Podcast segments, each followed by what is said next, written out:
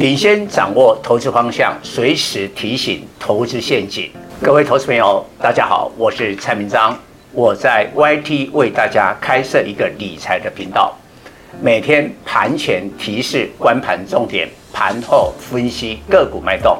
请大家赶紧加入我的官方频道，按下订阅及开启小铃铛，才不会错过每天赚钱的机会。各位粉丝朋友，大家好，我是陈章，现在是礼拜二盘后的分析。今天跟昨天都是意外的行情。今天虽然有一起反弹，但是最后是大涨一百三十九点，收在一六五七二，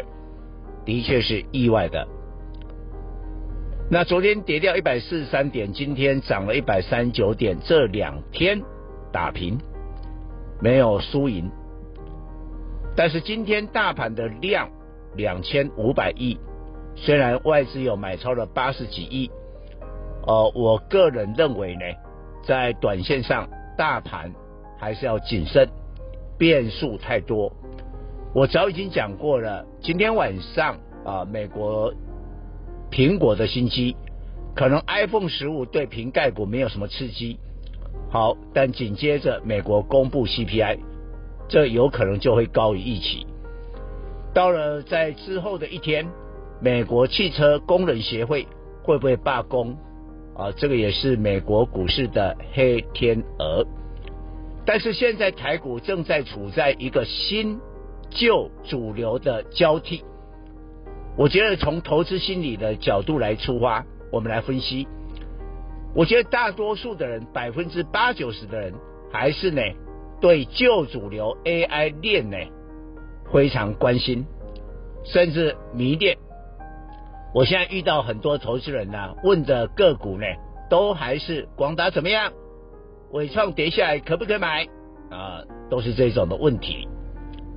但是你来看一下，昨天跌掉一百多点的时候，广达、伟创、技嘉这些 AI 伺服器是大跌的元凶。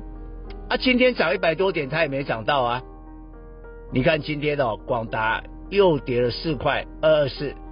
华硕还破低点哦，之前有四百多块，啊，现在的这个价位呢，越跌越低啊，现在大概只剩三百六十几块。那也按呢，因为盘后甲骨文的本季财测不如预期，盘后跌九趴。那我们知道甲骨文呢，也是今年 AI 的受惠股，最主要是资料中心啊，有有一些厂商啊需要云端，需要软体，那甲骨文做这方面的业务呢，它是业绩看好，股价飙了差不多五六十趴，所以涨太多，所以现在的这个旧的主流摇摇欲坠，我觉得至少要两三个月的筹码的沉淀。但是大家对新主流，蔡总讲的是库存回补，包括了 PA，包括了记忆体，包括了 IC 设计，哎，大家半信半疑。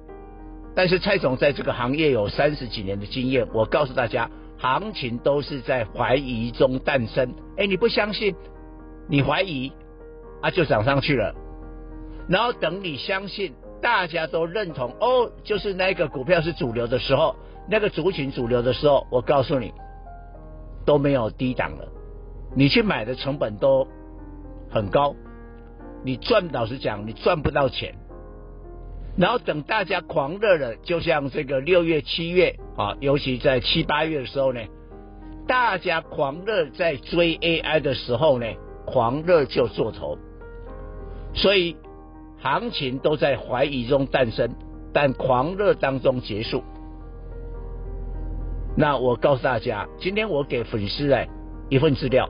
哦，你可以啊跟这个万宝投顾的业务人员来索取。上半年的这个获利比较好，尤其在第二季的这个 EPS 季增的幅度比较高，然后呢估值比较低，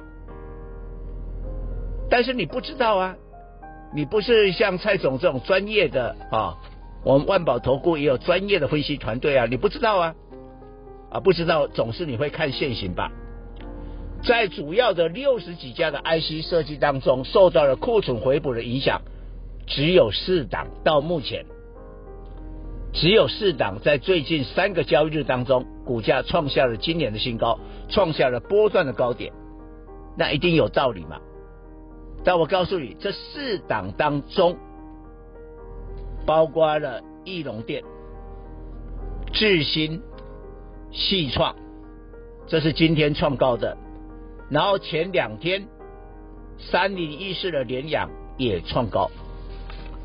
但是我告诉大家，因为大家是我的粉丝，我很照顾大家，我先把这四档的名单跟相关十一档 IC 设计的资料给大家。但是呢，我要告诉你，假如你是我的会员的话，更没有问题。其实这四档创下波段新高，今年新高的 IC 设计。蔡总的会员就持有其中的三档，你看我帮我会员买的时候是前一阵子哦，有的股票都是差不多一个月以前买的哦，我那时候买的时候是很便宜啊，我怎么知道后来它会领先创新高？老实讲，那个时间点不知道，但是蔡总判断了以后，现在就看到的成果，所以粉丝你只要直接成为我的会员，加入我的会员，你都没有这方面选股的问题。都是领先市场，找到下一个阶段的主流。以上报告。本公司与所推荐分析之个别有价证券无不当之财务利益关系。本节目资料仅供参考，投资人应独立判断、审慎评估并自负投资风险。